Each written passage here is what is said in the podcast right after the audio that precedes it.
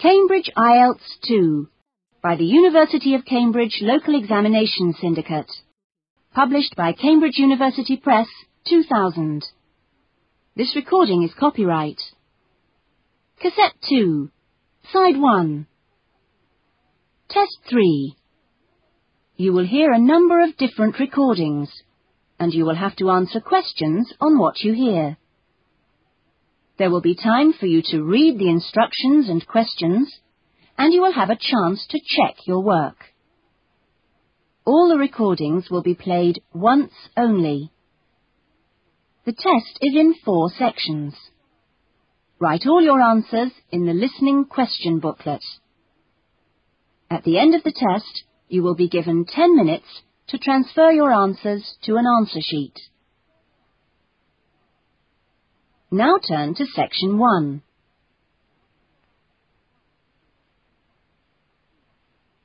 Section 1. You will hear someone being asked their opinion of a new television station. First, you have some time to look at questions 1 to 4.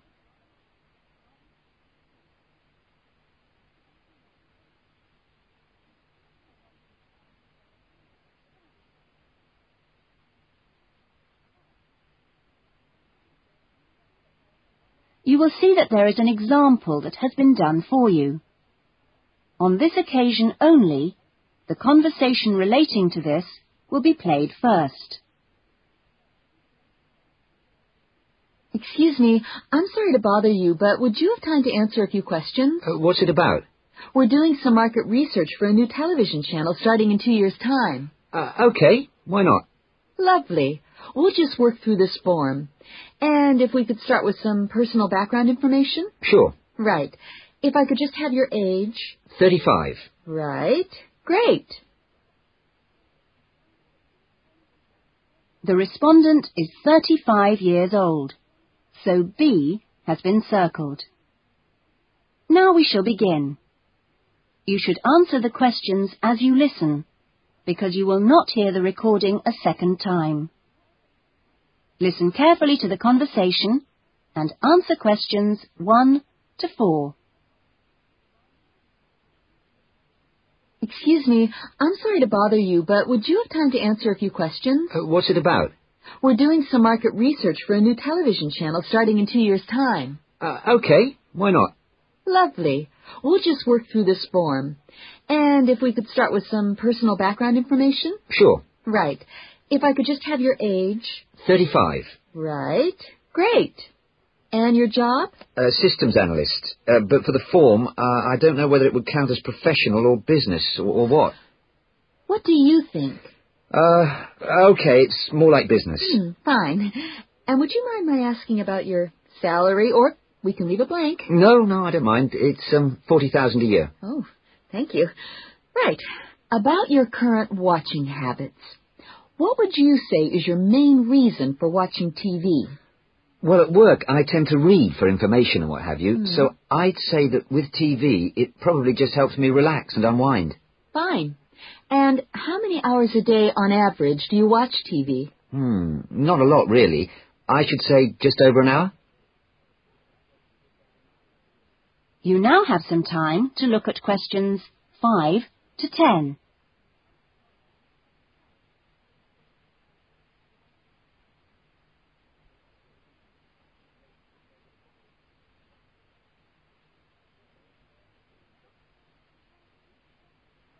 Now listen carefully and answer questions 5 to 10. So what are the two main times of the day that you watch TV? Well, uh, a little around breakfast time, Hmm. and then it tends to be really late, um, 11 or even midnight, when I finish work. And what sort of programs do you go for? Some news bulletins, but I also really like to put my feet up with some of the old comedy shows. Fine. And turning to the new channel, which type of programs would you like to see more of? Well, I certainly don't think we need any more factual programs like news and documentaries. I think we need more about things like local information, you know, uh, providing a service for the community. And in the same vein, perhaps more for younger viewers. You know, good quality stuff. Uh-huh. And if you had to give the new directors some specific advice when they set up the channel, what advice would you give them? I think I'd advise them to pay a lot of attention to the quality of the actual broadcast. You know, the sound system. People are very fussy these days about that. And in general, I think they ought to do lots more of these kinds of interview, you know, talking with their potential customers. Oh, I'm glad you think it's valuable. Certainly, yeah. Good. Okay. This will be a commercial channel, of course, but how often do you think it is tolerable to have adverts? Well, out of that list, I'd say every quarter of an hour. I don't think we can complain about that, as long as they don't last for ten minutes each time. Quite. And would you be willing to attend any of our special promotions for the new channel? Yes, yeah, I'd be very happy to, as long as they're held here in my area. Okay, I'll make a note of that. And finally, may we put you on our mailing list? Well, um, I'd prefer not, except for the information about the promotion you mentioned. Can I have your name and address? Of course. Um, here's my card. Lovely. And thank you very much for your time, and we look forward to seeing you. Yes, indeed. Um, thanks. That is the end of section one. You will now have half a minute to check your answers.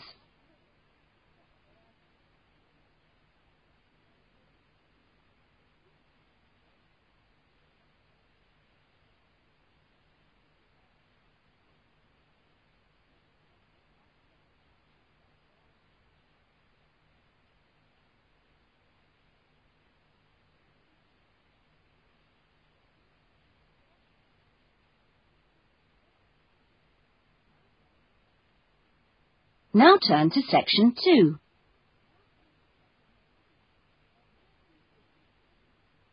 Section 2. You will hear a student welfare officer talking to a small group of students just before the beginning of term. First, you have some time to look at questions 11 to 16.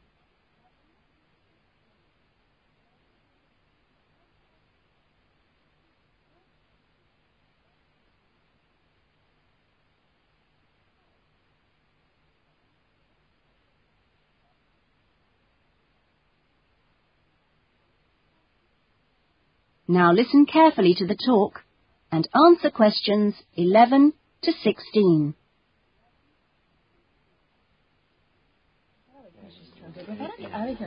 Uh, okay. Uh, well, good morning, everybody. My name's Elizabeth Reed, and I'm your Assistant Welfare Officer. Uh, what I'd like to do now is tell you a little more about some of the, uh, the social facilities available on the campus, and also to tell you something about what the town has to offer. As you probably know already, the Student Union Building is the main centre of social life here, as indeed it is in most British universities. The Union runs a weekly programme of events for all tastes.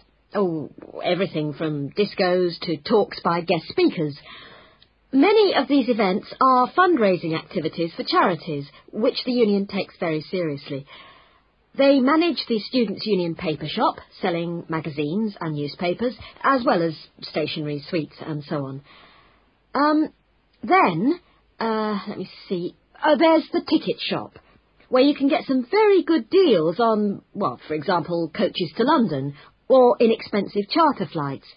As cheap as you'll get anywhere, people say. Or tickets for big pop groups playing here or at other venues all over the country. Or plays in London. Oh, and we mustn't forget the Union Cafeteria and the big new diner. Um, Uh, yes, D- did you have a question? uh, yeah, does the union also provide help with any problems? I mean, advice on financial problems, for example. Or does the university provide that? Yes, the Union run their own advice service offering help with financial matters, uh, such as grants. I'm sure you realise anything medical should be discussed with the University Medical Service, which also has an excellent counselling centre. I think that was made clear yesterday. However, the Union has its own officer who can give advice on legal problems. You now have some time to look at questions 17 to 20.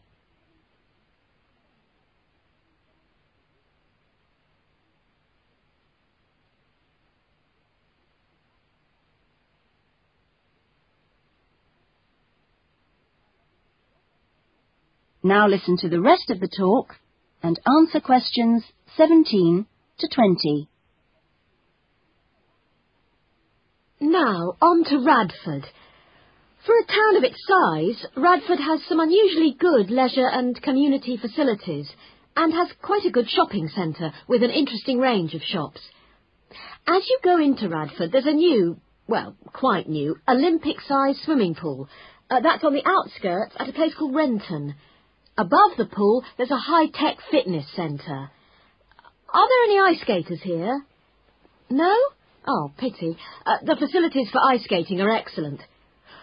Well, uh, the new Metro Tower, right in the centre of town, has got an ice rink and a sports hall for squash, badminton, volleyball, and several other indoor sports. And in the same building, there's a new cinema with six screens. Uh, then, let me see, um, in the main square, just two minutes walk from the Metro Tower, there's the Theatre Royal, which often gets London productions on tour. And in the streets nearby, you can find a good range of inexpensive restaurants, including Indian, Chinese, Thai, and Italian. That is the end of section two. You will now have half a minute to check your answers.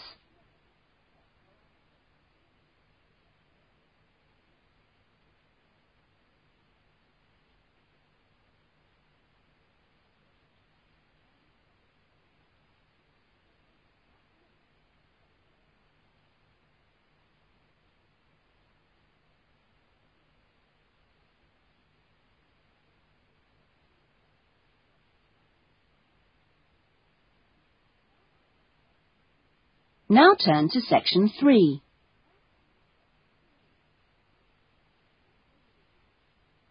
Section 3. You will hear a tutor, Dr. Simon, talking to some of his students about writing a dissertation. First, you have some time to look at questions 21 to 26.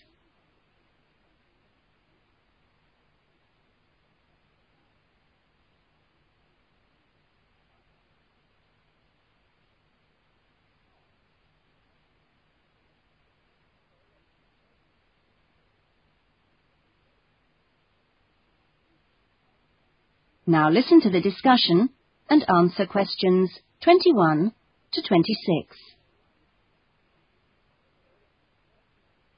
Okay, uh, welcome back to the new term. I uh, hope you've had a good break and that you're looking forward to writing your dissertation. uh, now, what I'd like to do in this session is give you the opportunity to ask questions on writing the dissertation. Uh, requirements, milestones, who to see when you need help. It's very informal. It may all be written on paper, but it's nice to get it confirmed. So, um, anything you'd like to ask? Uh, Dr. Simon, is there a fixed hand-in date yet? Uh, right. I can confirm that that's the 21st of May, not the 20th, as we first stated. Okay? Uh